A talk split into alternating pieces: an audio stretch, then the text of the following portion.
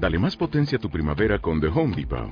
Obtén una potencia similar a la de la gasolina para podar, recortar y soplar con el sistema OnePlus de 18 voltios de Ryobi desde solo 89 dólares. Potencia para podar un tercio de un acre con una carga. Potencia para recortar el césped que dura hasta dos horas. Y fuerza de soplado de 110 millas por hora. Todo con una batería intercambiable. Llévate el sistema inalámbrico OnePlus de 18 voltios de Ryobi. Solo en The Home Depot. Haces más. Logras más. 10. Ya van dos. Era Kinkai desde su puesto junto a una pared lejana entre dos balbucientes chupalentaduras que hacían de guardias de la prisión. El viejo doctor volvió la cara arrugada primero hacia la izquierda y luego hacia la derecha, en busca de los rincones oscuros del establo, levantando la barbilla como un sabueso en busca de un olor. Lo siento, dijo, volviéndose hacia los dos guardias. ¿Y vosotros? Ninguno de ellos contestó. Si Greg, Prue Aidan y sus secuaces no hubieran estado por allí, habrían dicho algo. O tal vez no.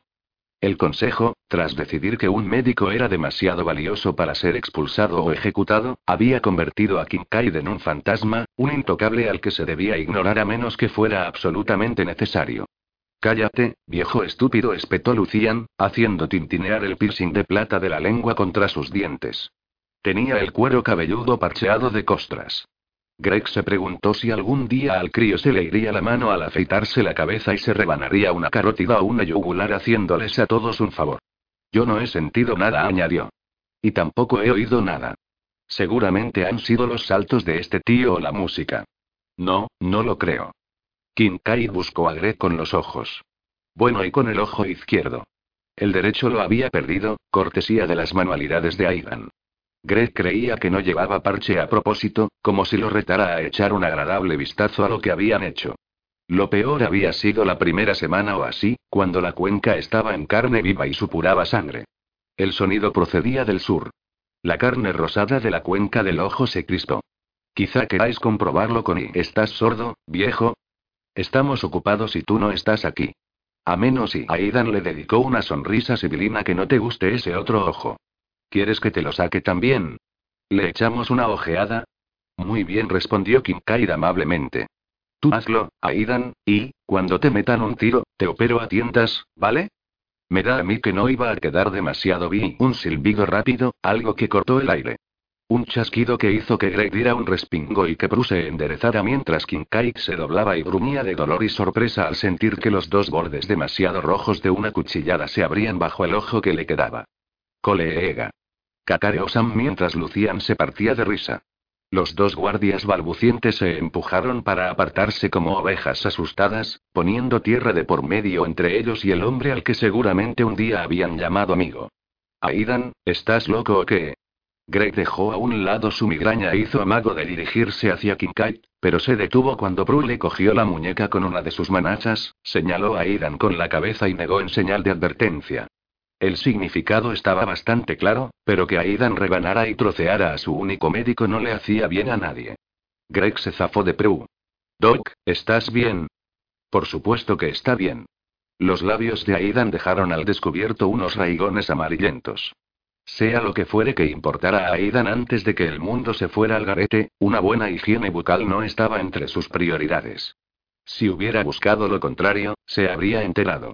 Sí, el muy cabrón tiene suerte de que no le haya arrancado la lengua con unos alicates y se la haya echado a los perros, soltó Sam arrastrando las palabras. No sé. Lucian desplegó la suya, como una cuerda muy rosada y musculosa, y la movió rápidamente hacia Kincaid como una serpiente que saborease el aire. El piercing brilló. Mi padre hervía una lengua de esas grandes de las vacas viejas todos los inviernos, se la comía con salsa de pasas y vino y alguna mierda judía más, pero estaba muy buena. Sí, pero primero necesitas una vaca, dijo Sam. A un judío apuntilló a Aidan, y los tres rieron por lo bajo. Greg los ignoró. Doc. Es estoy bien, Greg. G. Gracias, hijo. Kinkai durgó con torpeza en su bolso y abrió un paquete de gasas con manos temblorosas. Daisy, que gimoteaba, abandonó su rincón para acariciarle el codo con el hocico. Sí, bonita, gracias, estoy bien, dijo Kinkai, apartando suavemente a la perra, que intentaba lamerle la sangre que le cubría los dedos. Greg, está disgustada. ¿Puedes llamarla, por favor? Daisy, aquí le ordenó Greg, avergonzado, mientras una ola de calor le subía por el cuello. Debería atender a Kincaid. Venga, siéntate. Deja al viejo cabrón, replicó Aidan. Está bien. No, no lo está, respondió Greg. Vuelve a hacerlo y, ¿y qué? Aidan tiró la antena llena de sangre a un lado. La fina fusta hizo clic al caer en el suelo mugriento de ladrillo y luego rodó hasta un charco púrpura de la sangre de Tale. Aidan se desabrochó la parca, descubriendo una camisa de franela holgada de cuadros rojos y una camiseta interior blanca tan sucia que el cuello era de un color ceniciento. ¿Quieres pelea, Greg? ¿Quieres intentarlo? Vamos. Cuadró los hombros huesudos y volvió a poner voz de falsete. ¿O es que la niñita tiene demasiado miedo? Sus secuaces aullaron. Eh, eh, vale ya, ah, dijo Prue, paseando la vista de los tres mosqueteros a Greg y viceversa. Greg, colega, déjalo estar. Y una mierda. El calor le ascendía por la garganta y, antes de que pudiera pararse a pensar, se estaba deshaciendo de la parca. No te metas, Prue. Greg, hazle caso. No lo hagas. Kincaid se puso en pie como pudo. Seguía aferrándose la mejilla con la mano. La gasa se estaba volviendo carmesí y empezaba a gotear. Estoy bien. Cálmate. No te metas, Toc. Rugió Red, mientras pensaba. No quiero calmarme. Llevo meses sin estar calmado. ¿Por qué empezar ahora? El corazón le latía tan fuerte que lo sentía retumbar hasta en los dientes. El cerebro le sangraba, pues la migraña se lo apuñalaba como si fueran cuchillos. Se suponía que nadie podía subírsele a la chepa, nadie. Estaba al mando. Peter estaba muerto y Chris había huido. Se había ido y había dejado que él apechugara con las consecuencias. Chris, valiente cabronazo, ¿qué amigo hacía eso? Y Aidan estaba allí, sonriendo de oreja a oreja, y lo más seguro es que tuviera un pincho o, simplemente, un buen cuchillo afilado, o que lo tuviera alguno de su cuadrilla, y se lo clavarían en las tripas o en el corazón y dirían que había sido en defensa propia y se librarían, se irían de rositas, porque los salvados eran salvados y especiales y eludían los castigos. Y allí estaba Mick Hauger, gimiendo please, doctor, Inda Majed. Vosotros, atrás. Un rubor de rabia caliente y rojiza se le extendió por el pecho. Atrás, atrás. No, Gret. Gritaron Kincaid y Prue al unísono, aunque, de todos ellos, quizá fuera el pobre Dale Privet quien le salvó la vida. Dios mío, dijo Dale con un deje de asombro en su voz de viejo jadeante, ¿qué os pasa? ¿Qué os estáis haciendo, chicos?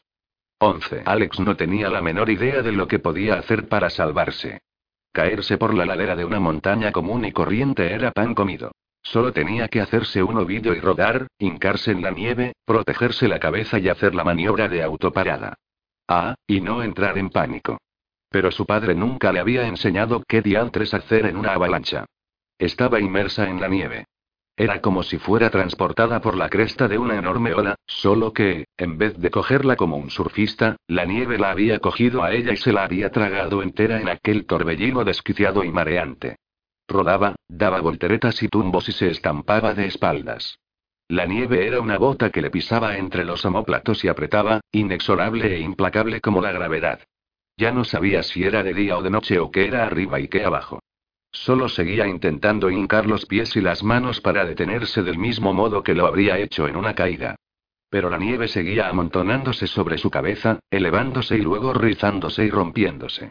Se le metía por la nariz y por la boca y escupía y tosía para expulsarla, y se limpiaba la cara con los brazos en un intento desesperado por despejársela y dejar un hueco por donde tomar aire. La nieve es como el agua. La nieve seguía descendiendo por la loma con gran estruendo e intuyó que debía de estar yendo a toda pastilla.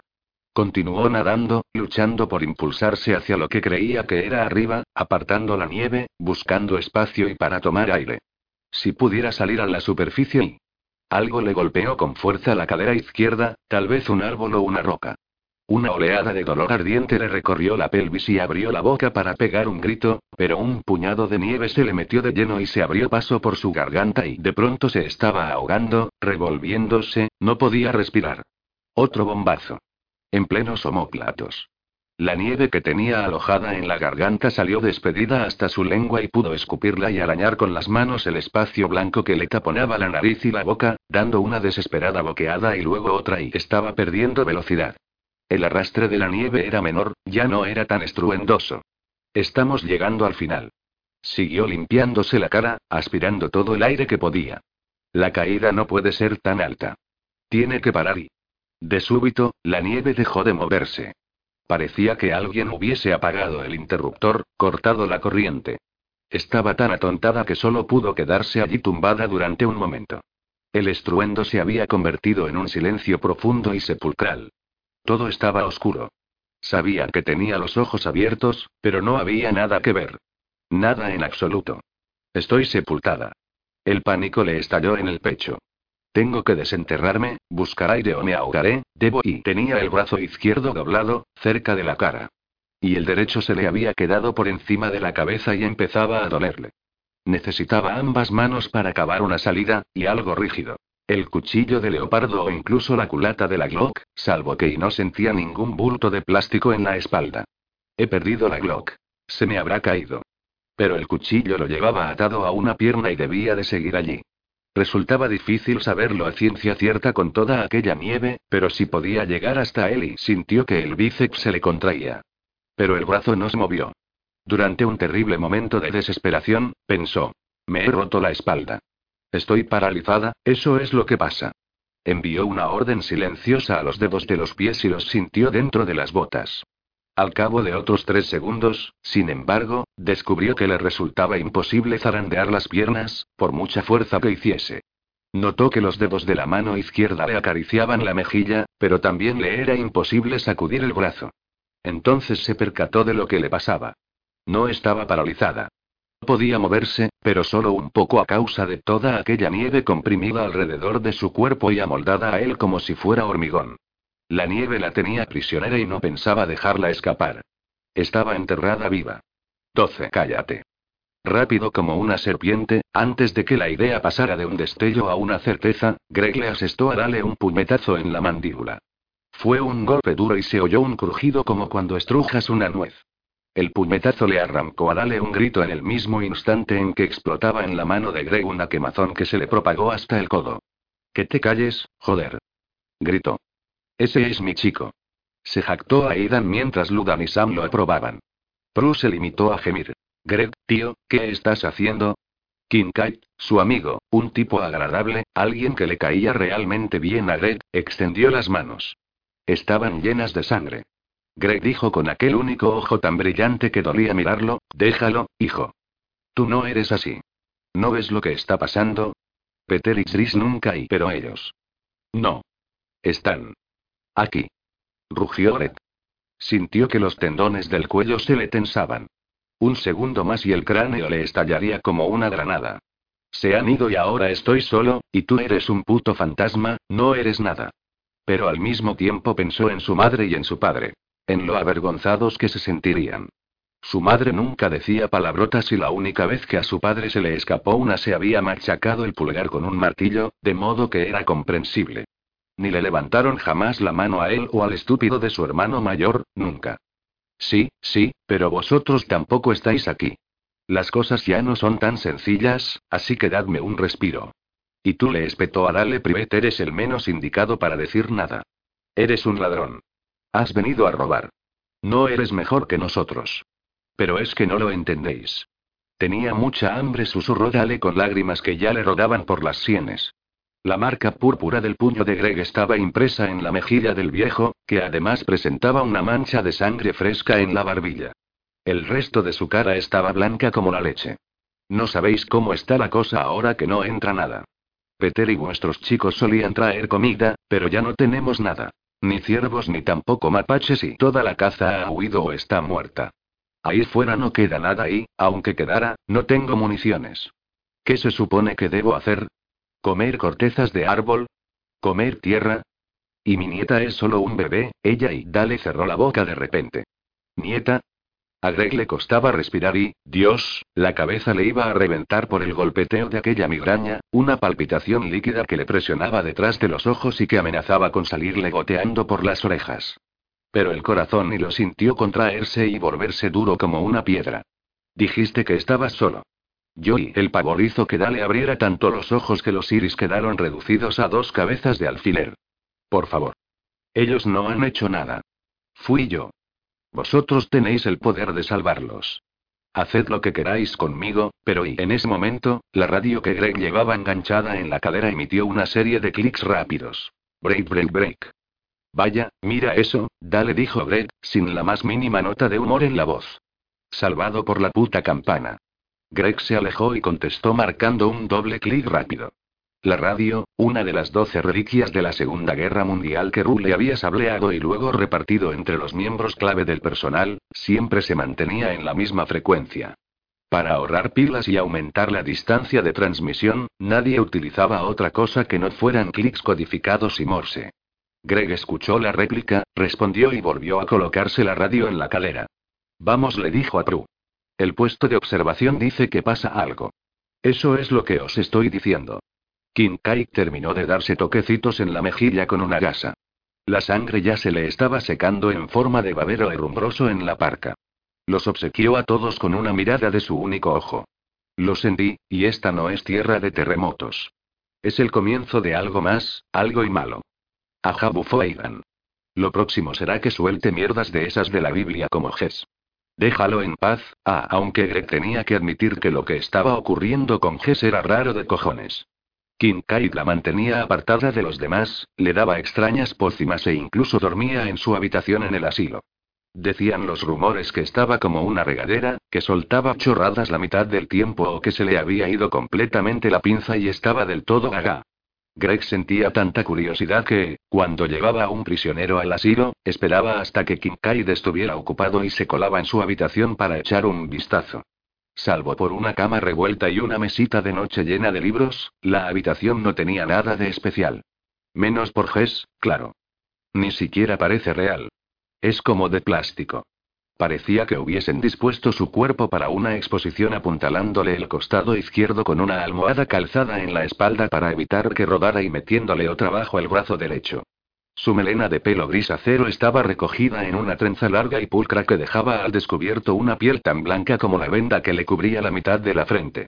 Tenía la cara torcida y una hondonada encima de la ceja izquierda por donde la culata del rifle le había cascado el hueso. Pero se dio cuenta de que sus ojos no paraban de moverse bajo los párpados cerrados. ¿Estará soñando? Eso no se lo esperaba. El efecto resultaba extraño y bastante escalofriante, dado que el resto de su cuerpo se hallaba inquietantemente lacio. Entonces, de improviso, sus labios se fruncieron al tomar aire con una inhalación entrecortada y exhaló. Déjalos, chico, están ciegos, sí. Los vellos del cogote se le erizaron. Chico. ¿Estaba hablando de él? ¿Con él? Eso no puede ser, es una locura. Las palabras no eran más que aire. No tenían ningún sentido. Resultaban tan espeluznantes que dio media vuelta, puso pies en polvorosa, y mucho habrían tenido que pagarle para que volviera. Ahora Gred, ignorando el balbuceo agraviado de Aidan, se giró hacia Sam y Lucian. Después de que Kincaid le haga las curas, quiero que metáis a Dale en una celda, ¿entendido? No más palizas por ahora. Dadle una oportunidad para que reflexione. Claro, lo que tú digas, jefe, dijo Sam, cuyo tono destilaba sarcasmo. Sí, jefe. ¿Quieres que usemos las cadenas y lo colguemos por los brazos? preguntó Lucian. Eso acelerará las cosas. Kincaid meneó la cabeza. Ese pobre hombre está tan hecho polvo que no soportaría su propio peso. Greg, si dejas que esos chicos lo cuelguen, te garantizo que por la mañana se habrá asfixiado. Ah, ¿sí? respondió Greg. Mira cuánto me importa. Trece. Nada ni nadie podía haber preparado a Alex para aquello. Sintió que enloquecía. Ayuda, ayuda. Escupiendo y jadeando, intentó girar la cabeza, pero solo pudo moverla unos pocos centímetros a derecha e izquierda. El peso de la nieve era aplastante, no cedía, y ella berreaba incoherentemente, un grito que amenazaba con prolongarse hasta el fin de los días y para, para, para. Luchó por vencer el miedo. No te muevas, deja de gritar. Te quedarás sin aire y solo conseguirás matarte más rápido. Pero, entonces, ¿qué? Estaba sola. No podía llegar hasta el silbato. De todas formas, nadie lo oiría. El corazón le martilleaba y las lágrimas le corrían por las mejillas. Voy a morir aquí. Coger aire le estaba costando horrores, era como sorber los últimos pozos de limonada por una pajita obstruida. Los pulmones empezaban a dolerle y ya estaba resollando. Tres segundos más tarde, se percató de que se le habían cerrado los párpados sin darse cuenta. No, no. Los abrió en otro ataque de pánico. Todavía no estoy preparada para morir. Todavía no. Pero los párpados volvieron a cerrársele y también la mente. Abajo, muy abajo, estaba tan oscuro y, todavía y no y. 14. ¿Listos? Chico. Una voz. No la suya. ¿De quién? Chris no lo sabía.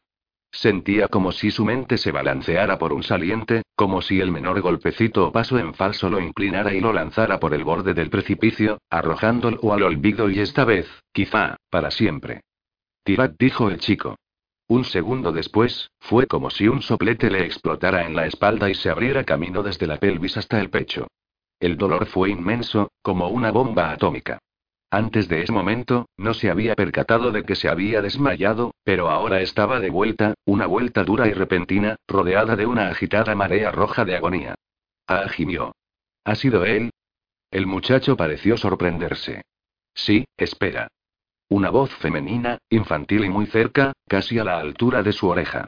Espera, para. Creo que está despierto. Hola. ¿Estás ahí? Aquí y sí. Perdió el hilo. ¿Había hablado? A lo mejor se había desmayado. No lo sabía. Lo más seguro es que haya sido un acto reflejo. De nuevo el chico. Eli, vamos a intentar y espera. Una segunda chica, mayor, con voz más profunda, que insistía con amabilidad. ¿Tiene los ojos abiertos? ¿Se han movido? El chico. ¿Y qué importa eso? La chica mayor. Si está inconsciente y no, todavía los tiene cerrados. La niña, de nuevo, y ahora se dio cuenta de que se hallaban muy cerca. Sentía el cálido susurro de su aliento. Pero cuando habéis movido la puerta, ha hecho una mueca. A lo mejor le estamos haciendo más daño. ¿Puerta y qué y dónde y? Era incapaz de seguir un razonamiento. Iba y venía, y su conciencia se asemejaba al balanceo de un globo perdido en las alturas, mucho más allá de las luces de un lejano parque de atracciones. Creía estar boca abajo. ¿Qué era lo último que recordaba? No sé si tenemos otra opción. A menos que se os ocurra una idea mejor para sacarlo de ahí. Como no hubo respuesta, el chico dijo. Vale, entonces vamos a hacerlo. ¿Preparada ahí abajo? Un segundo. Gritó la niña. Su voz se apagó. Vete, bonita. Venga. Shris sintió movimiento. Oyó que algo se arrastraba por la nieve, un susurro y un extraño resoplido. ¿Un perro? Un segundo después, el peso que tenía en la espalda se desplazó. La cintura le dio un tirón por otra oleada de dolor y él mismo oyó el A que salió de su boca. Lo siento, le susurró. Lo siento, lo siento, pero tengo que hacerlo, lo siento mucho y lista. Gritó el chico. Sí. Se ha vuelto a quejar. Ahora sonaba temblorosa. No te asustes, cielo, la tranquilizó la chica mayor. Lo más seguro es que esté desmayado. No y aquí estoy. Vale. Pausa. Tengo los pies arriba. Venga, a la de tres, dijo el chico.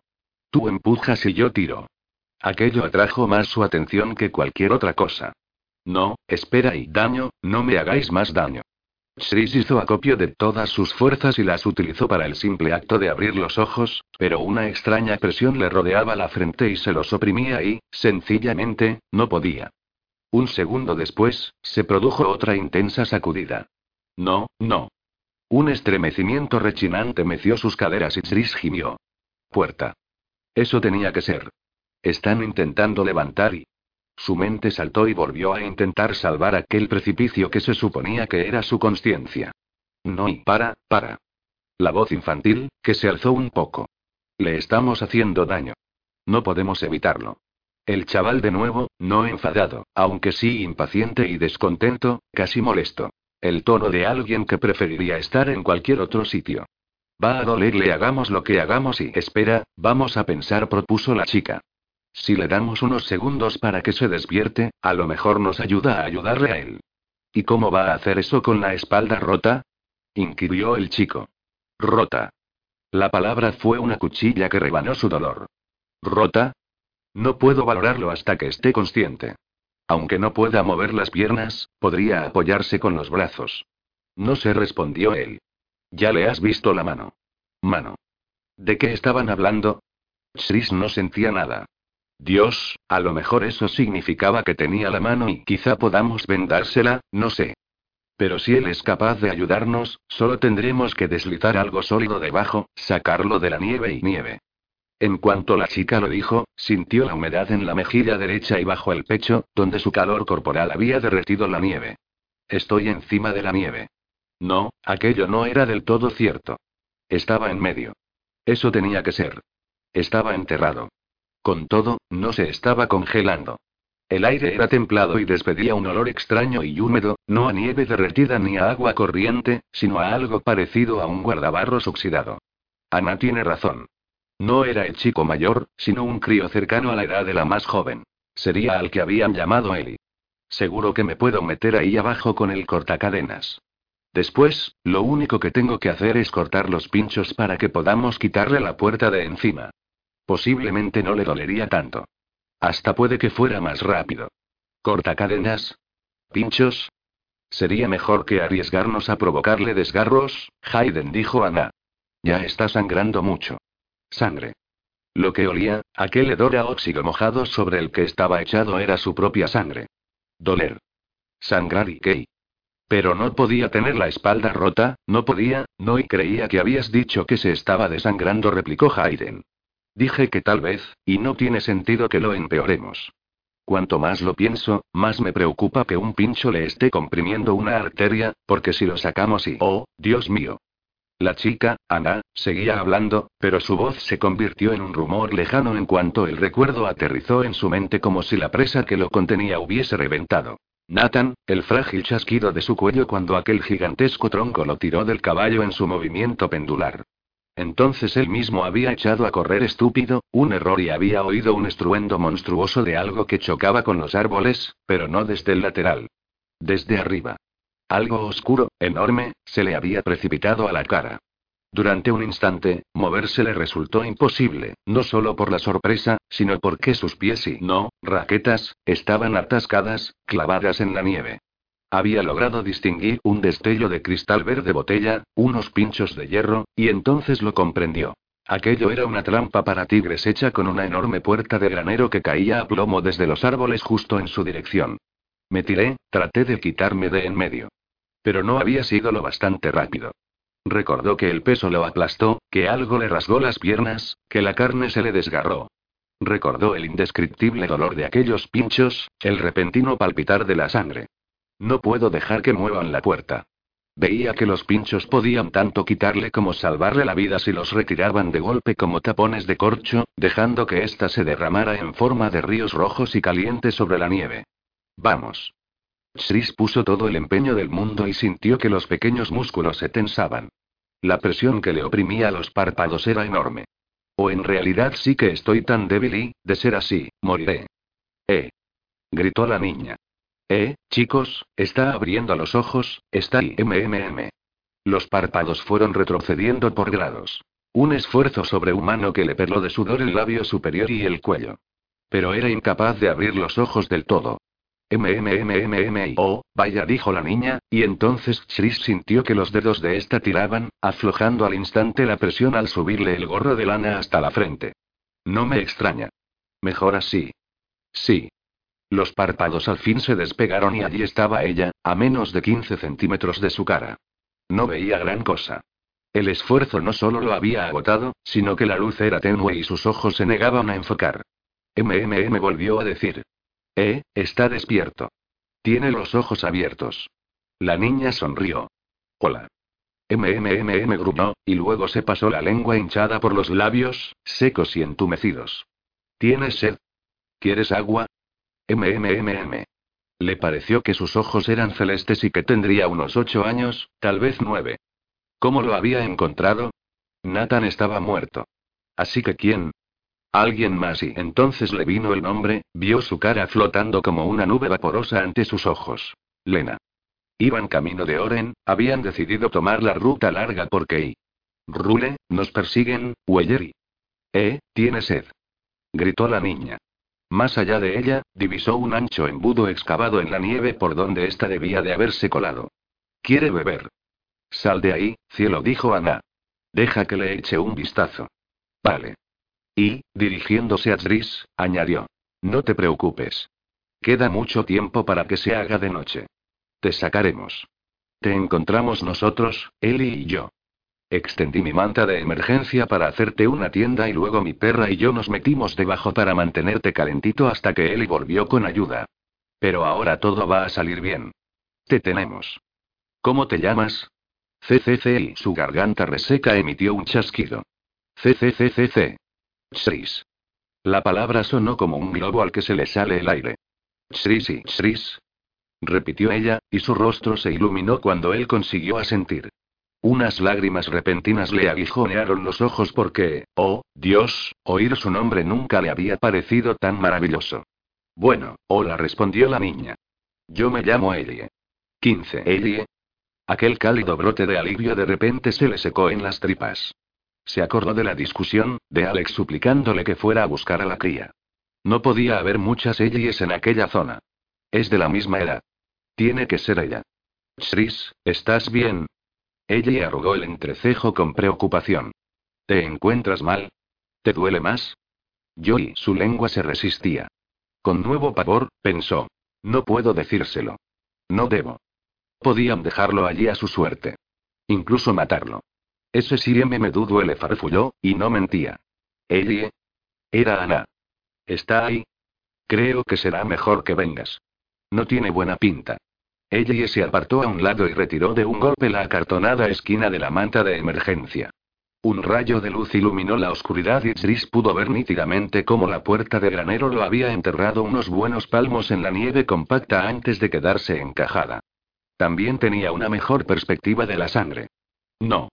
Un nuevo espasmo de terror le retorció el pecho y, cuando exhaló, su aliento dibujó pequeñas ondas rojas. Es demasiado. He perdido demasiada y... Más allá de los límites de su cárcel de nieve, está casi sangre, oyó el bufido de bienvenida de un perro y que ella decía. ¿Qué? Pausa. Un murmullo de la otra chica. Sí dijo ella, hay mucha, y creo que sigue saliendo. No se está desparramando, pero y. Evidentemente, alguien allá arriba comprendía que no debía de ser muy agradable para él escuchar aquello porque habían vuelto a colocar la manta en su sitio, taponando la entrada de luz. Están hablando de la sangre. Ahogó un grito. No se está extendiendo porque se funde en la nieve que tengo debajo. Al cabo de un momento, oyó un susurro, vio que la oscuridad se retiraba y aparecía una mano enguantada seguida de un brazo, un hombro y, por fin, una chica que se dejó caer de espaldas por la rampa. Hola. Se detuvo cerca del charco de sangre en el que estaba tirado, se apartó del hombro una gruesa trenza del color del trigo sarraceno y se puso de lado para quedar frente a él. Soy Annie. Enmudeció de repente y una expresión de pasmo se apoderó de su rostro. Oh, Dios mío. Su voz sonó débil y estupefacta. Se llevó una mano enguantada a la boca como si quisiera detener de algún modo lo que venía a continuación. Simón. 16. ¿Qué? Su propia voz sonaba distante, como envuelta en una neblina de dolor. ¿Quién? Joy empezó a decir, y entonces Chris vio cómo sus ojos, que eran del color de la ceniza clara, se posaban en su garganta. Las cejas se le fruncieron. ¿Cómo has dicho que te llamas? Chetris. La garganta, seca, se le contrajo. Prentis. Oh, ya veo. Lo volvió a mirar de cerca y pareció recuperarse. Se quitó los guantes y le puso dos dedos en el cuello, en el ángulo de la mandíbula. Lo siento. Me llamo Ana. Estoy aquí para ayudarte. Deja que te tome el pulso. M. Muy La garganta emitía un chasquido cuando tragaba. Muy M. Mali. SHH. Sus labios se movían al contar en silencio los segundos en su reloj de muñeca. ¿Puedes respirar bien? ¿Te duele? ¿Cuesta y respirar? Como si no pudieras inhalar suficiente aire. Su mirada gris le escudriñó la cara. ¿Qué me dices del dolor? Como cucú cuchillos. Hizo una mueca al volver a inhalar. Cae cada vez y te cuesta más respirar. Como él movió la cabeza a modo de asentimiento gradual, ella continuó. ¿Te duele más en un costado? Ese sí. Cerró los ojos un momento para recuperar la compostura. Muy M mal. Mucho. Los dedos de Ana recorrieron el abultamiento de su nuez y entonces sus ojos grises se empañaron. ¿Dónde más te duele? Este estómago. Se notaba la lengua tan hinchada que temía ahogarse. Es espalda. La espalda, como suponía. Esta puerta pesa mucho. ¿Puedes mover los dedos de los pies? No se le había ocurrido comprobarlo. ¿Lo había hecho antes de desmayarse? Se concentró y envió la orden a sus pies. Tras unos angustiosos segundos, sintió el fruncido de la lana, pero la sensación era muy distante, como si la señal se transmitiera a través de un cable muy largo y lento. Sí. Perfecto, dijo, aunque a Dris le pareció que su expresión no se correspondía en absoluto con aquella palabra. Escucha, voy a deslizar la mano por debajo y a presionarte un poco el estómago. Intentaré hacerlo con la mayor suavidad posible, pero tengo que hacer algunas comprobaciones, ¿de acuerdo? Shri se tensó cuando los dedos de Ana se infiltraron bajo su parca empapada y empezaron a abrirse camino a lo largo de su costado derecho. Cuando oprimían, él hacía un gesto de sufrimiento. ¿Eso te duele? preguntó, sin apartar la vista en ningún momento de su cara. ¿Y esto? Apretó de pronto y luego aflojó. Aruk. Unas intensas náuseas le subieron por la garganta y sintió que unas lágrimas repentinas le resbalaban por las mejillas. N no y de acuerdo, de acuerdo. Le tocó la mejilla con la mano. Intenta relajarte. Poi estaba temblando y eso solo hizo que el dolor empeorase. Era mejor no moverse. Ve por favor, Sa sácame de aquí, ese sácame y lo haremos, le aseguró, Chris no estaba seguro de si se debía al pánico, pero le pareció que la sonrisa de Ana no se correspondía con sus ojos. Voy a traerte un poco de agua, ¿te parece? ¿Tienes sed? Ese sí, pero N no te vayas y no M me dejes aquí. Escuchó lo asustado que sonaba, pero no le importó. El miedo y una súbita sensación de fatalidad lo envolvieron en un manto denso y sofocante. Ve por favor. Por supuesto que no. Trata de que no te entre el pánico, Chris. Déjame y se giró, rodó, levantó una esquina de la manta de emergencia y gritó. Necesito mi botella de agua, por favor. ¿Cuál? Era el chico mayor, Hayden. La de la alforja de la izquierda. Una pausa. Vale, contestó Hayden, en el mismo instante en que ella decía. ¿Qué? Espera y Ana la cortó. Eli, creo que ella y tú deberíais aseguraros de que está todo despejado. Despejado empezó a decir Ellie. Vale, dijo el niño, Eli. Vamos, Ellie. No, no protestó Ellie. Su tono era tajante y, a través del filtro del miedo, Chris captó enfado, casi rayano en el espanto. Sabes que si fuera lo que fuese lo que iba a decir, se perdió en el crujido de la nieve cuando alguien, seguramente Ellie, se la llevó de allí. Molesta. ¿Por qué? Chris observó cómo Ana cogía la botella en el gene que le pasaban, sacaba un tubo largo para beber y le acercaba la boquilla a los labios. Toma, le dijo.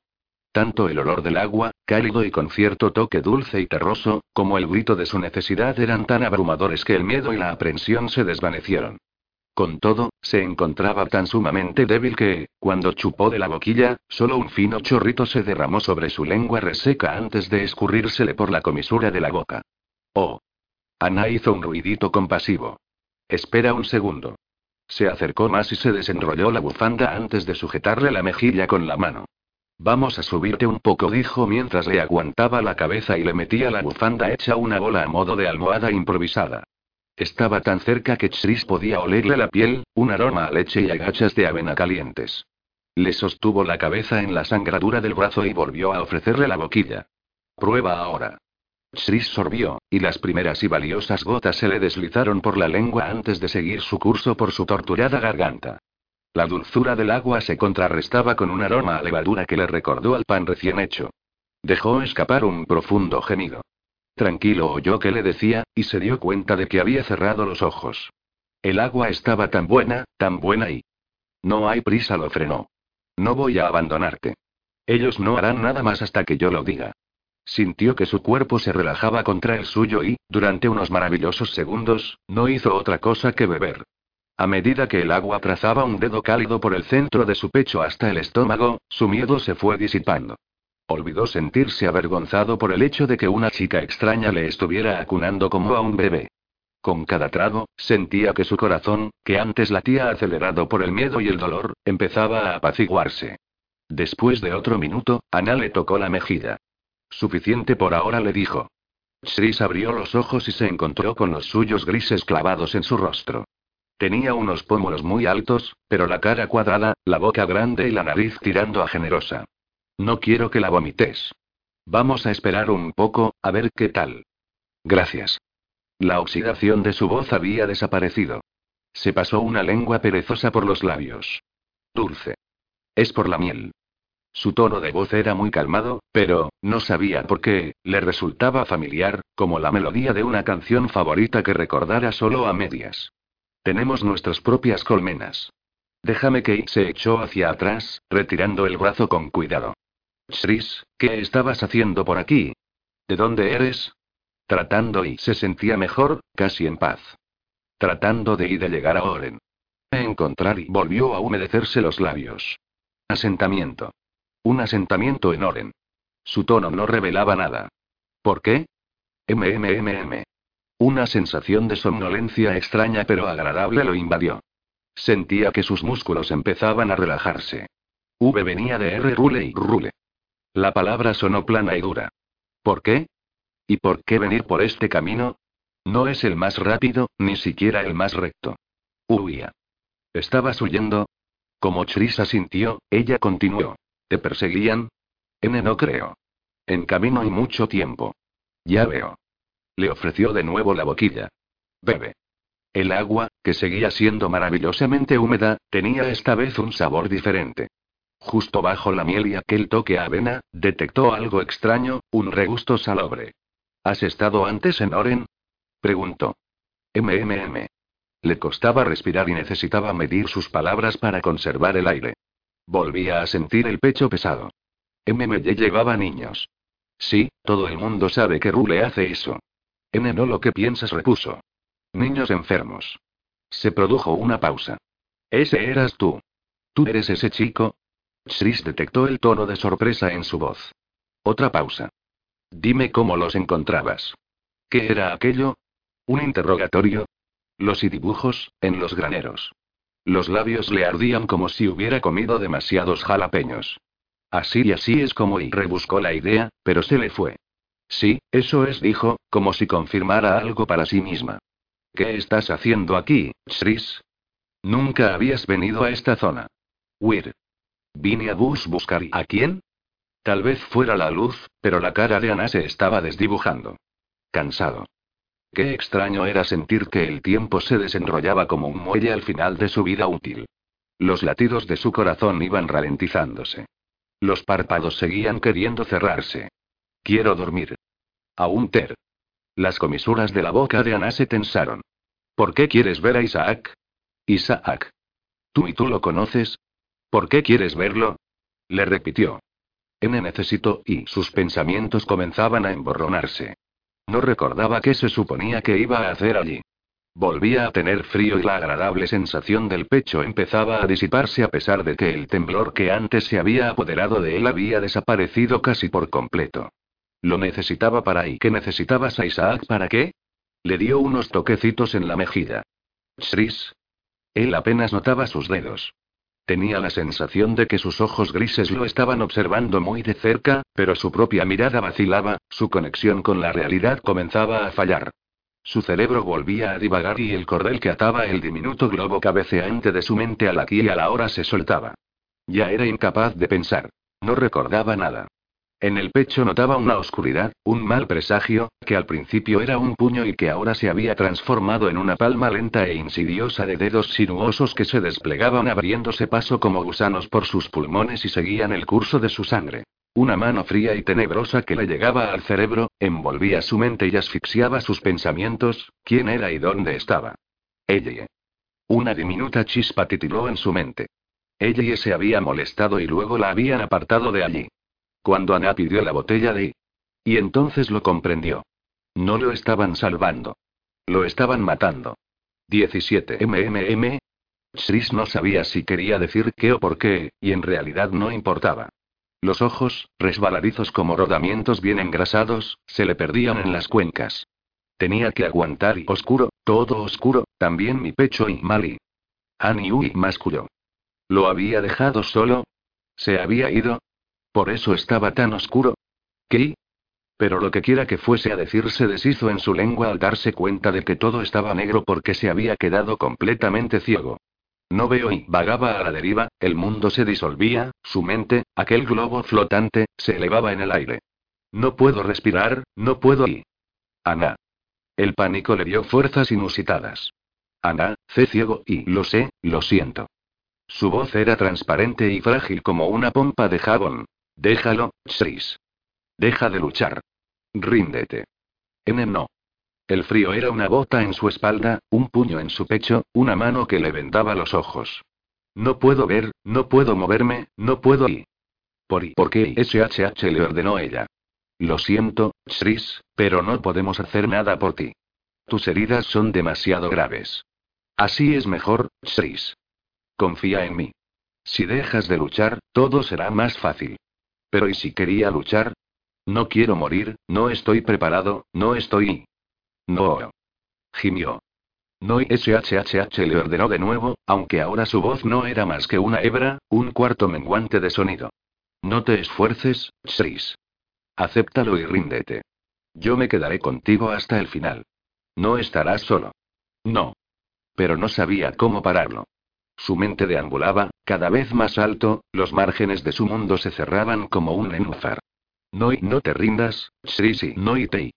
18. Despertó en plena agonía. Jadeando. No, jadeando no. En medio de un estertor con el que trataba de coger aire, emitiendo un aucauque entrecortado y sintiendo que un puño invisible le aplastaba la garganta. Emergió de la oscura nada y salió a la negrura en que se había convertido. El dolor de sus pulmones era horrible, peor que una quemadura. Cada respiración se asemejaba a tragar cristales rotos. El cerebro le palpitaba tan fuerte que el corazón parecía haberle repechado hasta el cráneo. O tal vez fuera el monstruo, que intentaba salir dándole puñetazos al hueso. Justo por encima del ojo izquierdo distinguía un resplandor tenue y sulfúreo. ¿Luz blanca? ¿Era esto lo que se suponía que ocurría? Primero la luz cuando el cerebro, por falta de oxígeno, pasaba a mejor vida. Luego, el túnel y al final y no, no era un destello. Más bien, pequeños puntitos. Tampoco eran grietas en la nieve. Se esforzó por concentrarse en la luz y lo comprendió. El reloj de Mickey Mouse de Ellie. No se lo había quitado desde la víspera de aquella terrible mañana en que Arian disparó a Tom y se llevó a Ellie. Mickey decía que Eran obligó a su vista a permanecer firme las 7 y 5. Ha amanecido. Llego aquí y... No era capaz de hacer cálculos. El resplandor del reloj de Ellie se estaba apagando, las luces parpadeaban y se desvanecían, aunque su mente se removiera y pareciera hincharse más allá de los límites de su cráneo. Por un breve instante pensó que estaba de pie arriba, sobre la nieve, pues su mirada contemplaba árboles partidos, rocas reducidas a fragmentos y un bastón de esquí. No estaba segura, no tenía tiempo de analizarlo. La visión se atenuó y lo que quedó fue algo cegador y demasiado blanco, como el ojo de una luna llena antes de que el mundo muriese. Aquel debía de ser ese último túnel. Allí estaba la luz. Allí era donde tenía que ir, porque Tom había estado allí, inalcanzable en las alturas. Ojalá ella pudiera flotar lejos, rápido, y Tommy, espera y espérame y... De improviso, la mente le dio un fuerte vuelco cargado de pánico. Fue una vibración, el repentino repliegue y retorcimiento de un monstruo que sentía que Alex estaba realmente en las últimas, que aquello era todo, el final de la línea y, estaba luchando con todas sus fuerzas por salir de allí. A pesar de todo, Alex quería reírse. Y lo habría hecho, de haber tenido oxígeno. El monstruo se había transformado en otra cosa, como Kinkai se esperaba, pero seguía atrapado en el interior de su cabeza y ella estaba enterrada viva. Te tengo y te te tengo y sus pensamientos farfullaban. Duele, esto duele. Le costaba concentrarse. Las palabras se le escurrían entre los dedos, se le caían de la mente. Todo la abandonaba, salvo el dolor. Duele. No hay aire.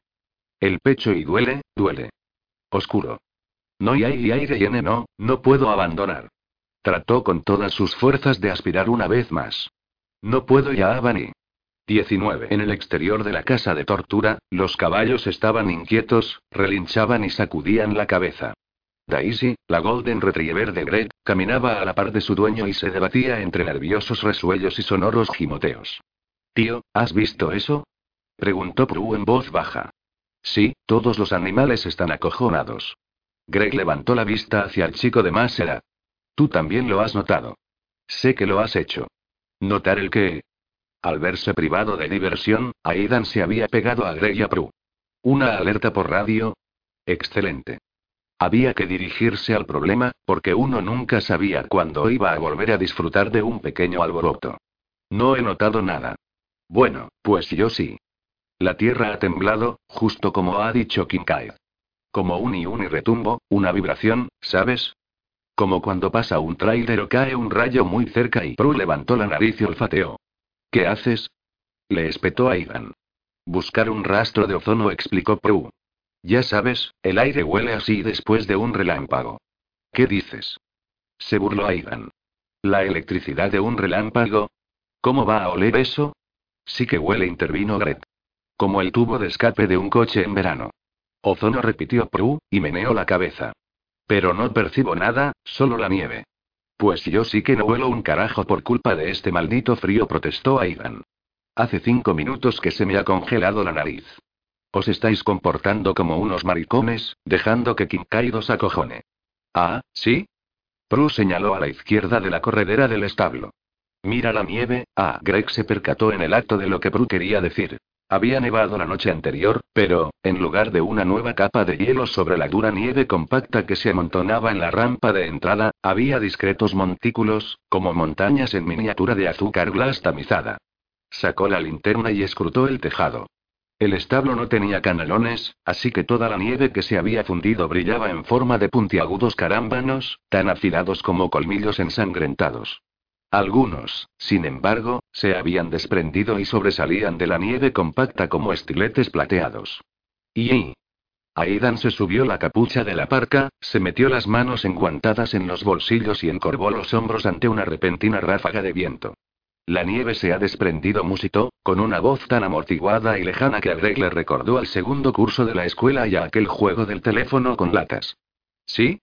No me jodas, Sherlock dijo Prue. ¿Pero por qué habría de desprenderse? No ha hecho suficiente calor para que se derrita y la nieve no es blanda. Esos carámbanos se han roto limpiamente. Los chuzos han temblado tanto que se han venido abajo. Greg barrió el tejado con el haz de luz y vio tejas desnudas por donde la nieve se había precipitado haciendo carambolas. Como en una avalancha. Venga ya. Pero la voz de Aidan denotaba ahora un atisbo de incertidumbre. ¿Qué ha podido provocar eso? ¿Un terremoto? ¡Qué rayada! Esto es Michigan. Esas mierdas nunca ocurren aquí. Hasta ahora apuntó Greg. Segunda parte. Donde se encuentran los cadáveres. 20. Esta vez era otro pie, el izquierdo, y de un tío. Aquellos mechones de pelo que sobresalían de los dedos lo decían todo. El dueño era un cerdo. Caso terminal de callos, dos enormes juanetes, durezas tan vastas que podían servir de lija y un dedo podrido. Como se trataba de una persona mayor, todos eran mayores, la piel estaba moteada, fina como el papel y plagada de venas azules y agusanadas. Las uñas, rotas, eran tan largas que se habían curvado formando garras amarillentas. A Peter le costaba imaginar cómo aquel vejestorio había sido capaz de caminar siquiera. Tienes que matar a los guardias, afirmó Simón con un bufido. Lo sea, sintió Peter por encima del bon bon. Las malditas campanas habían empezado ocho días atrás, justo después de que estallara la mina de Rule, y no habían parado desde entonces. Ahora estaba sentado con las piernas cruzadas, tal y como su madre lo trajo al mundo, en el hormigón helado de su celda de la esquina, tratando con todas sus fuerzas de no mirar a Simón. ¿Para qué? Aquel maldito mocoso y alucinación era rápido. Y lo que Peter no quería de ninguna de las maneras era detenerse en los demás, que lo observaban desde las nueve celdas restantes. Cambiados de ojos chispeantes que pegaban la cara a los barrotes como los monos de un zoo. Lo único que no hacían era chillar. Debía de haber al menos 60 niños, aunque, conociendo a Finn, lo más seguro es que hubiese muchos más encerrados en otras jaulas por el campamento. ¿Y qué era lo que le fastidiaba? Bueno, aparte de la presencia de Simón y del bon bon bon de las campanas y de que estaba desnudo y cociéndose en su propia mierda. Que a algunos de aquellos cambiados podía ponerles nombre. Conocía a algunos de aquellos niños y eso le daba rima, mucha. Por ejemplo, aquel grandote cejí junto como un neandertal de la jaula que quedaba justo enfrente. Lee Travers. Forest Road, tercera casa a la derecha. Su inquieta abuela se pasaba todo el día haciendo surcos con su azadón Warren, afilado como el demonio, tanto si aquel jardín necesitaba que lo cavaran como si no. Y aquella morenita tan guapa con ojos de cordero de la celda de su izquierda. Aquella chica que le hacía sentir hambriento de maneras que no podía disimular sin ropa. Estaba bastante seguro de que se trataba de Kate Landry. 16 años, amante de los gatos y, oh, Dios, qué labios, qué tetas. Peter tenía flashes de los dos, desnudos, revolcándose en la nieve y pasta. Se le había acelerado la respiración y la boca se le había secado de deseo. Contrólate. Piensa. ¿Por qué Finn está agenciándose a estos chicos en particular? ¿Y a sus amigos? Pues en vez de pensar en sexo, deberías estar ideando una manera de salir de aquí, le dijo Simón. Eso ya lo sé, Simón murmuró Peter, apartando los ojos de la apetecible Kate, de aquellos labios y aquellas tetas. A ratos, otra idea flotaba en su cerebro, algo sacado del origen del planeta de los simios. Matar a los guardias, abrir las jaulas y que salieran de allí en tropel para conquistar el mundo. O del mago de Oz. Volad, volad, volad. Pero primero, sexo. Barra libre de sexo. En la nieve, en el suelo, en todas partes. Agarrar a Kate, arquearle la espalda y darle lo suyo, darle, darle y ten cuidado con lo que deseas, le advirtió Simón. Tendrás suerte si no te la arranca de un bocado para tomarse un tentempié. Por Dios, Simón, cierra el pico. Joder, no podía tener ni una buena fantasía en paz. Oblígame. Con la de cosas importantes que tienes por las que preocuparte, como de mí y de Penny, de la mina, por no mencionar a Finn y por qué está reuniendo a cambiados, a niños de rule, y lo único en lo que se te ocurre pensar es en enrollarte con una chica. Te necesitamos. Sí, lo sé. Basta, Simón, por favor. Gruñó y rodó hasta quedar boca abajo, lejos de los ojos de Kate, del hambre de la chica, de sus propios pensamientos. Simón era un clavo en su oreja derecha. Como esas agujas que utilizaban con las ranas allá en Idios y Biología del Instituto. Y mira quién es la rana ahora. Increíble pero cierto. Hacía ocho días que la mina de Rule había explotado y, cuando Peter no estaba gritando o desvariando como un loco por culpa de las campanas, aquellas malditas campanas de su cabeza, aquel bon bon bon y, cuando no estaba haciendo eso, o bien estaba despierto y tenía pesadillas espantosas que se le enganchaban cual erizos agua, un oscuro lecho de posidonias, el barco y ojos de piedra, o bien estaba despierto y no soñaba, pero pensaba mucho y los pensamientos bullían en la olla a presión de su cráneo. Sal de aquí, Peter, sal, sal, tienes que salir. Si no encontraba una forma de salir, la cabeza le iba a explotar. No iba a quedar más que una cavidad roja y chorreante. Porque allí dentro había algo. Sí, algo real. Dentro de su cráneo. Una especie de hormigueo tras los globos oculares, un pulular por la materia rosa y blanda de su cerebro. Tal vez se le hubiera colado por un oído o le hubiera subido por la nariz, no estaba seguro. Pero lo sentía, de eso sí que estaba seguro. Y el muy cabrón estaba creciendo. Había intentado librarse de él. Una vez utilizó su camiseta. Solo recordaba fragmentos. El lento estrangulamiento con su propio peso. El dolor agudo. El momento brutal y frenético en que todo se puso negro cuando se quedó sin aire y los pulmones se colapsaron. Un nudo tan tenso que el lazo le cerró la piel como una fina cuerda de piano. Otros 10 o 15 segundos y se habría cortado las carótidas. Así que le quitaron la ropa. Ahora se revolcaba en su propia mierda totalmente desnudo, porque también se habían llevado el cubo. Había sido culpa suya, pero aprovechar la oportunidad había merecido la pena. La satisfacción primaria y animal de empapar a Lan aquel traidor con orín nauseabundo y excrementos y, oh, Dios, qué bien se había quedado. Sin embargo, aquellas campanas lo estaban matando. Eran atronadoras. Cuando fue capaz de recapacitar sobre el tema, sospechó del agua. Buen sistema de entrega. Cuando aquellos primeros tañidos mudos empezaron, Peter trató de racionarse. Solo un traguito de vez en cuando, hasta que la lengua se le puso tan pastosa que se le pegaba al paladar y respirar le costaba horrores. Al final no le quedó más remedio que beber y entonces las campanas se volvieron locas. Cuando le gritaba a Finn, Dios, ¿puedes apagar esas putas cosas?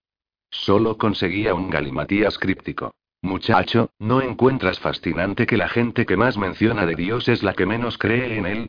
En momentos más tranquilos y racionales, Peter comprendía lo tentador que era ver a Finn como un viejo veterano chiflado convertido en líder de una milicia. Un hijo de puta sádico y de una inteligencia escalofriante que tenía Rule entre ceja y ceja. Un tipo que había organizado una emboscada hacía siete semanas con el mero propósito de empezar a descargar sus frustraciones en Peter. Si esa fuera la única verdad, sería mucho más fácil rechazar sus conclusiones, sus métodos y sus experimentos. Pero Peter había ido a la universidad. No se había licenciado por y cosas, unas cosas que tenían que ver con ojos de piedra y agua naranja. Y con Penny. Y con Simón. Y con aquel puto barco. No solía hablar de nada de eso, ni de la universidad ni del accidente. Ni siquiera Chris lo sabía y ¿para qué? Pero Peter había estudiado la recuperación y la evolución genéticas y las especies en peligro de extinción. Una vez, también él había albergado grandes ideas y sueños. Iba a salvar el mundo. De modo que, en ocasiones, comprendía cuáles eran las verdaderas motivaciones de Finn. Había una lógica aplastante en su locura que un verdadero darwiniano encontraría muy atractiva. Aunque luego volvía a la carga el bon bon bon. Peter no estaba precisamente cuerdo. ¿Cuándo? Lo fastidió Simón. Te pasas todo el día ahí sentado. Esa era la pura verdad. Es un poco más complicado de lo que crees, le contestó Peter, que seguía intentando mantener la calma y la compostura. Déjalo estar un ratito, Simón, ¿vale? ¿A quién coño le habla? Era el guardia nuevo, un viejo de mofletes caídos, cara de perro sabueso y orejas de soplillo vestido con el típico uniforme verde oliva, arma de mano en la cadera derecha, bastón extensible en bandolera y funda deslizante para defensa de apertura lateral a la izquierda. Orejas de soplillo y el otro guardia de servicio se encontraban detrás de un sencillo escritorio de madera situado ante una profunda chimenea en la que crepitaba un fuego, justo en el otro extremo de la prisión. Una voz que Peter reconoció dijo, me pone de los nervios. El segundo guardia, Lan, traidor farfulló Simón, arráncale la garganta, sácale los ojos y cómetelos como si fueran uvas, dio un enorme bostezo y se desperezó. Siempre está así. Los guardias estarían a unos 15 o 20 metros de distancia y, aún así, Peter los oía con total claridad pese a las campanas. Se había vuelto como un murciélago captando sonidos. El SSSS que producía el agua de un tronco fresco al sisear y evaporarse, el cri-cri que hacía el cinturón de piel de Lan cuando éste caminaba e incluso el crujido de botas en la nieve fuera de la prisión. A veces, creía oír otras voces extremadamente diminutas dentro de su cabeza. No distinguía nada en concreto. Se trataba más bien de un barullo similar a cuando estás en una estación de tren abarrotada con un techo muy alto. Santo Dios, pues el modo en que habla consigo mismo pone los pelos de punta, observó orejas de soplillo. De punta. Buajajajaja. No tenían ni puta idea. El bon bon bon sí que te ponía los pelos de punta. No dormir, nada en absoluto, sí que te ponía los pelos de punta. La pesadilla recurrente que veías cuando estabas despierto, la sangre naranja en el agua turbia, el barco y aquellos ojos que parecían horadados en la piedra, eso sí que te ponía los pelos de punta. Que algo estuviera desarrollando alas rojas y eléctricas en tu cerebro sí que te ponía los pelos de punta. Peter observó cómo Lan se pasaba una mano por un casco gris y aceitoso de pelo ralo y se rascaba.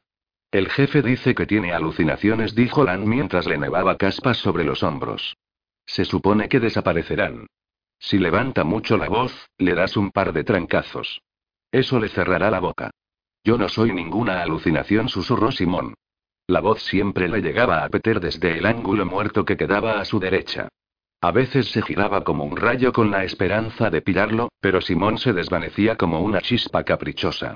Eso ya lo sé, replicó Peter, aunque una parte muy pequeña y aún cuerda de su mente también susurraba. Sí, claro. Por cierto, ¿dónde está el jefe? preguntó Orejas de Soplillo. Lleva fuera más de una semana. Sabes que soy real, continuó Simón. SHHH susurró Peter. Simón, por favor, cállate.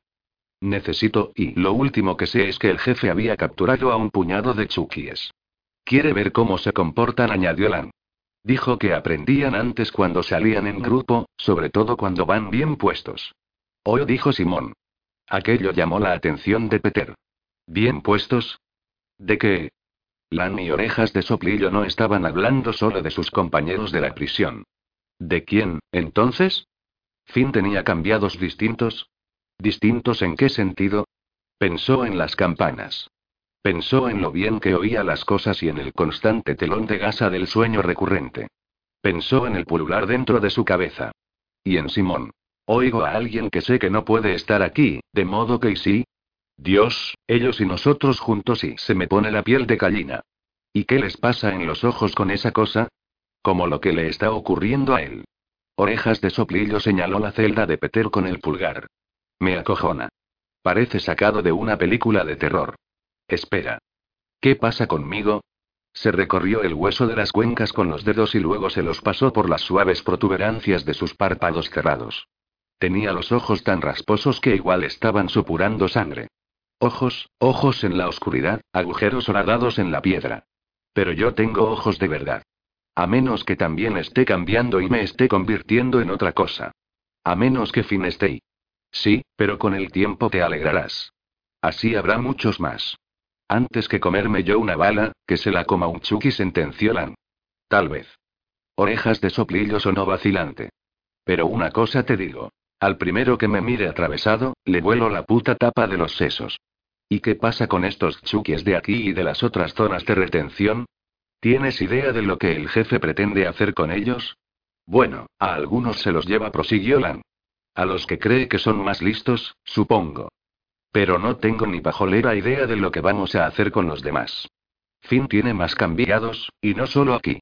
Los ha dividido en grupos. Los que deja en paz y a los que droga, a Peter se le encendió la bombilla. Qué estúpido había sido al creer a Finn cuando el muy cabrón le aseguró que solo podía encargarse de diez cambiados a la vez. Habían pasado casi cinco meses desde que las cosas se fueron al carajo. La milicia de Finn llevaba en activo desde mucho antes. Finn estaba listo para cuando las cosas se desmoronasen. Así que está trabajando con los cambiados, en ellos, más bien, no solo amaestrando a un par como mascotas. Selecciona a los más listos, a los más rápidos, a los mejores. Sin embargo, lo que Finn iba a hacer con los demás, con los que había allí con él, no podía ni imaginarlo. No eran comida bueno, al menos no para los cambiados, que mataban pero nunca se alimentaban los unos de los otros. Entonces, ¿qué iba a hacer con todos aquellos críos, la mayor parte procedente de Rule? Otro pensamiento. Me tiene a mí. Lo sabe todo sobre mí. ¿Sabía también lo de Simón? ¿Lo de Penny? ¿Y si Finn también los estaba buscando? Relájate, no los encontrará. Nadie sabe dónde y. No sé yo, intervino Simón. Finn te atrapó. ¿Qué te hace pensar que no lo va a descubrir? Tienes que hacer algo, Peter. He hecho lo que he podido. Te he mantenido vivo. Peter sentía como si le hubieran metido el cerebro hiperestresado en una batidora. Lo he perdido todo por ti. No respondió Simón y, y vaya si sonó como Finn. Tú te condenaste cuando decidiste que la zona era una buena idea. Te condenaste en el mismo instante en que le mentiste a la policía, en que no le contaste la verdad sobre el accidente, el barco y Penny. ¿No te parece que ya lo sé? Un grito le bulló en el pecho. No, no, no, no grites. Se mordió el interior de la mejilla, ya hecha polvo.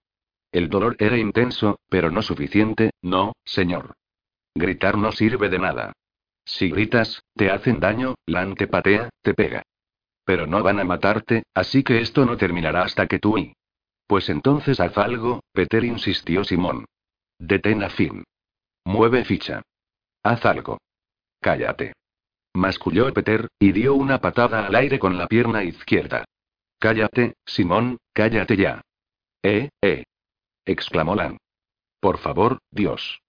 Peter se enderezó a duras penas gimoteando, rodeó con los dedos los barrotes de hierro que quedaban junto a la pared y aguantó, asiendo el metal con toda la fuerza de sus puños a la espera de otra ola de dolor.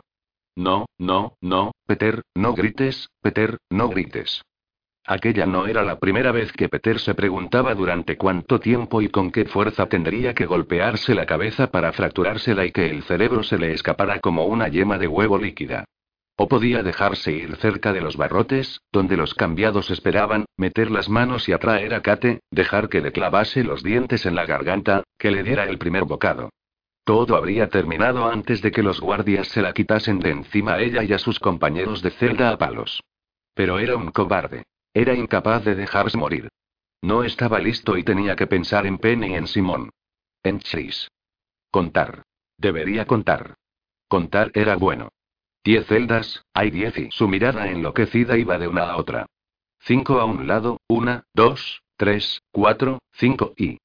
Este cerdito fue al mercado, este otro cerdito se quedó en casa, este cerdito se comió un asado y ayuda, ayuda, ayuda y pom, pom, pom y está bien, esto ya pasa de castaño oscuro dijo orejas de soplillo. No, no, no, no, no, no, no, corrió Peter, apretándose las sienes con los nudillos, sacudiendo la cabeza adelante y atrás. Ocho y ocho, ocho, ocho, ocho días de las campanas, pero diez celdas, diez, diez, diez, diez cerritos, wi, wi, wi. Oyó que su voz se elevaba hasta convertirse en un formidable falsete. Wi, wi, wi, wi. No, basta. Basta, basta. No fue consciente de que estaba puntualizando la palabra con un puñetazo en su mandíbula hasta que los nudillos le dolieron a rabiar. ¿No deberíamos hacer algo? preguntó Orejas de Soplillo. Cuando empiece a intentar sacarse los ojos o lo que sea fue la respuesta de Lan. ¿Lo ha hecho alguna vez? Solo una. Basta, resolvió Peter, aunque ya no estaba seguro de a quién le hablaba. Tenía que dejar aquello, controlarse. Volvió a darse otro puñetazo, y otro, y otro, más fuerte, más fuerte. Esta vez, la parte interior de la mejilla se desgarró contra los dientes. La boca se le inundó de un regusto a metal y a agua cenagosa, el barco, en la más profunda oscuridad, un sabor que ahora conocía muy bien. Pero este soy yo, eso está bien. Esta es mi sangre. Se la tragó. No nadie que me tuviera que comer. No. Se enderezó de repente, como si le hubiera saltado un resorte escondido en la cintura. Tampoco voy a pensar en eso. Voy a pensar en otra cosa. Voy a pensar, pensar, pensar. Empezó a dar vueltas por los límites de su celda, a pasar por delante de los cambiados, aunque bien lejos de sus ansiosas manos y de Kate, Kate, Kate, una vez, y otra, y otra. Cuenta, haz algo, haz lo que sea, pero contrólate. Contrólate, contrólate, soy Peter, estoy en una celda, estoy en un campamento y eres Peter, estás en una celda, estás en un campamento. Simón era un eco, un fantasma del cementerio donde Peter tenía enterrados sus recuerdos. Estás en una celda, esto es el infierno, y yo soy Simón, y había diez cerditos que hacían Will, Will, Will y no te escucho. Me estás hablando. No te oigo. Gritó Peter, por encima del bon bon bon. Dios, por favor, déjame salir de aquí. Le dolía tanto la cabeza que parecía que alguien se la hubiera abierto con un ladrillo. Por favor, Dios, por favor. ¿Por qué no dejas que me muera? Porque no te ha llegado la hora, replicó Simón. Pero es que no lo soporto más. Se pasó la lengua por el labio superior, deslizándola sobre una franja repugnante y ahora muy familiar de cobre seco y sal rancia. Simón, por favor, y Simón. Dijo orejas de soplillo. El nieto del reverendo contestó Lan, aburrido. Un chaval al que estaba muy unido. ¿El nieto? Yo creía que Chris Prentice era el nieto de Yeager. Él también, lo cual resulta raro, porque el viejo solo tenía un chiquillo.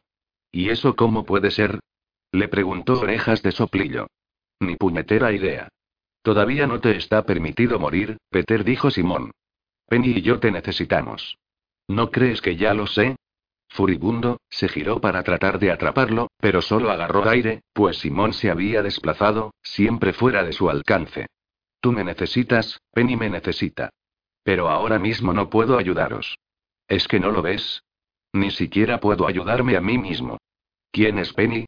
preguntó Orejas de Soplillo. Su hermana. Los de Rule dicen que era una preciosidad. Estaba Lana huecó las manos para simular dos pechos buenorra. Cállate. Peter giró la cabeza tan rápido que un hilo de saliva ensangrentada salió volando. Pero, en su corazón, también se alegraba porque aquello le daba la oportunidad de odiar a alguien además de a sí mismo. Ni se te ocurra mencionar a mi hermana. No pienses ni en su nombre.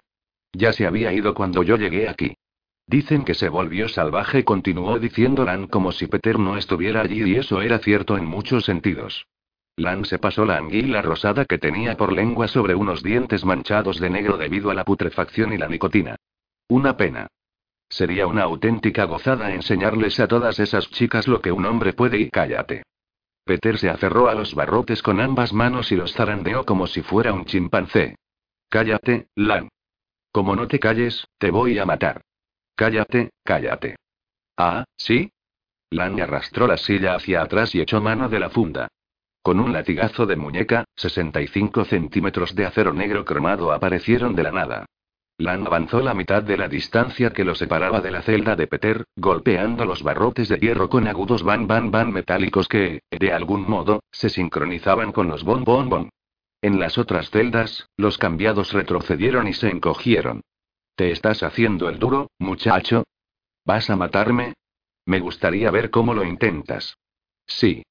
Adelante, párteme la cabeza, hazme papilla el cerebro, mátame, mátame. Venga, venga. Aulló Peter. Vamos, capullo, vamos. Ahí fuera eres muy gallito y hablas de enseñarles a las chicas lo machote que eres, así que venga. Las mejillas de Lan se tiñeron de escarlata. No me tientes y Lan. Orejas de soplillo se puso en pie. No creo que sea buena idea y cállate. Lan avanzó y aporreó el hierro con un violento vap. Niñato de mierda y Peter. Era Simón y no lo era. Aquella voz, calmada y bajita, en cambio, era poderosa, una patada en las tripas que lo dejó sin aliento. Peter, no. Fue así como Peter sintió que las fuerzas le abandonaban, que se quedaba débil, lacio. Miró a su derecha, donde Simón siempre merodeaba fuera de su vista, y resolvió cuando el aire se extinguió de repente y apareció Chris, envuelto en un halo brillante. Peter. La cara de Chris era un resplandor blanco. Basta. Así no puedes enfrentarte a ellos. Chris. Peter suspiró. Sus rodillas hicieron amago de ceder. Aquella visión lo hizo tambalearse hacia atrás con tanta fuerza que, si no hubiera estado agarrado a los barrotes, se habría desplomado en el mugriento hormigón. Chris no podía estar allí. Lo sabía. El hecho de que Chris estuviera ahí y si está muerto. No, por favor, Dios. Se le hizo un nudo en la garganta. La vista se le nubló y apretó fuerte los ojos. Chris, no puedes estar aquí. No puedo estar viéndote. No te estoy viendo. ¿Y? Ladró Lan.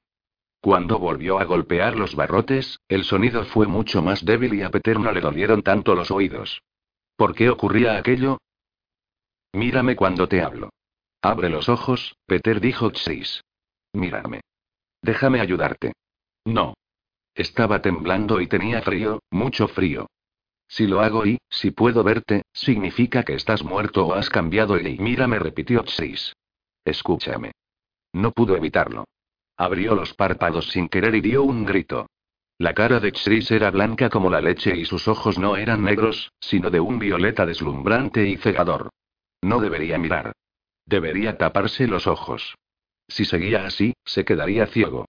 Pero también tenía miedo de desviar la mirada, de buscar a Simón, a la cate de ojos de cordero, al ano incluso al fin, por si la visión lo destruía por completo. La oscuridad poseía su propia luz horrible. Te veo. Era una alucinación, una visión que una mente febril había conjurado porque no tenía nada más, ya no le quedaban esperanzas. Nunca me despertaré de esto, porque nunca duermo. Sí, sí, Dios y ayúdame. Yo sí que te voy a ayudar. Lan volvió a golpear los barrotes. Lo haré. La voz de Chris, siempre calmada, era un paño frío en una frente ardiente, agua en el desierto. Pero tienes que escucharme. Tienes que confiar en mí y hacer lo que te diga. Chris era tan real como Simón. Se trataba de alucinaciones. Síntomas del pasado y de las decisiones que había tomado y los ojos horadados en la piedra y las aguas negras tan profundas y calmas como una tumba. Era una conciencia dividida contra sí misma. Aún así, la suya era la voz de la cordura, una pequeña parcela en su mente, no más ancha que una moneda de diez centavos, que intentaba disuadirlo y ayudarlo a sobrevivir. Escucha esta voz, escúchala bien. ¿Qué? preguntó Peter. ¿Qué quieres que haga? Aléjate de los barrotes, Peter le aconsejó Chris. No permitas que te vuelvan a hacer daño. Ya no eres tan fuerte.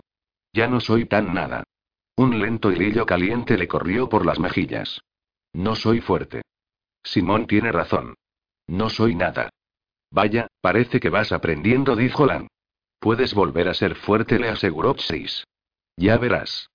Pero debes tener la fuerza suficiente como para olvidar esta pelea por ahora. Pero caeré. Solo hasta el suelo, dijo Chris. Confía en mí, Peter. Oh, oh, oh, oh, gimió Peter. Retrocedió torpemente cuatro pasos antes de que sus articulaciones se agarrotasen del todo y cayó de rodillas.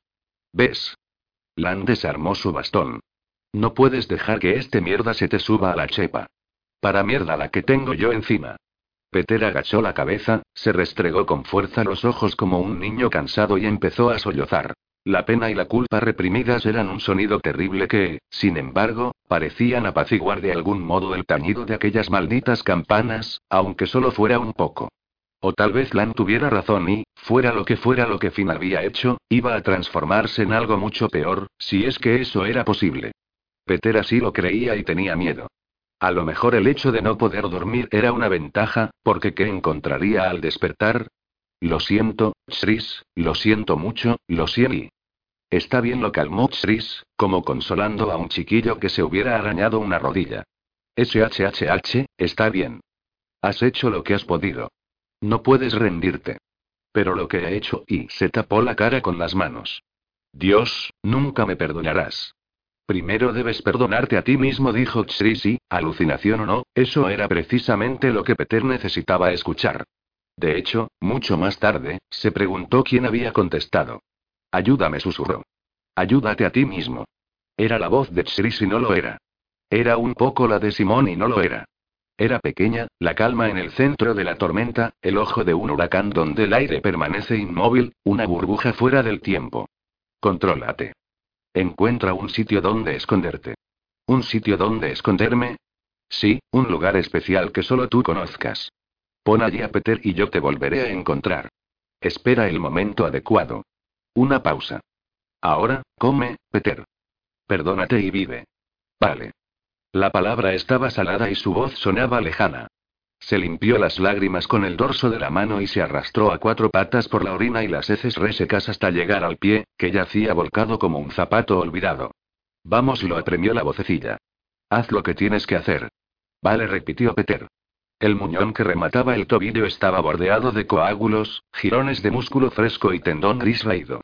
Hincó los dientes delanteros en un colgajo de piel y probó a tirar con sumo cuidado. Al principio, se le resistió un poco. Utilizó las manos para ayudarse y desgarró carne del pie como de una costilla a la barbacoa. La piel cedió emitiendo un suave rip, un sonido que le recordó a cuando su madre hacía trapos para el polvo con sus viejos calzoncillos de algodón y entonces empezó a masticar. Sabía a rayos, como a hígado que ya se hubiera podrido. Aquel era el sabor de su propia vida. La madre del cordero, eso sí que es repugnante de cojones, dijo orejas de soplillo. Dale más potencia a tu primavera con The Home Depot. Obtén una potencia similar a la de la gasolina para podar, recortar y soplar con el sistema OnePlus de 18 voltios de Ryobi desde solo 89 dólares. Potencia para podar un tercio de un acre con una carga. Potencia para recortar el césped que dura hasta dos horas y fuerza de soplado de 110 millas por hora. Todo con una batería intercambiable. Llévate el sistema inalámbrico OnePlus de 18 voltios de Ryobi, solo en The Home Depot. Haces más, logras más.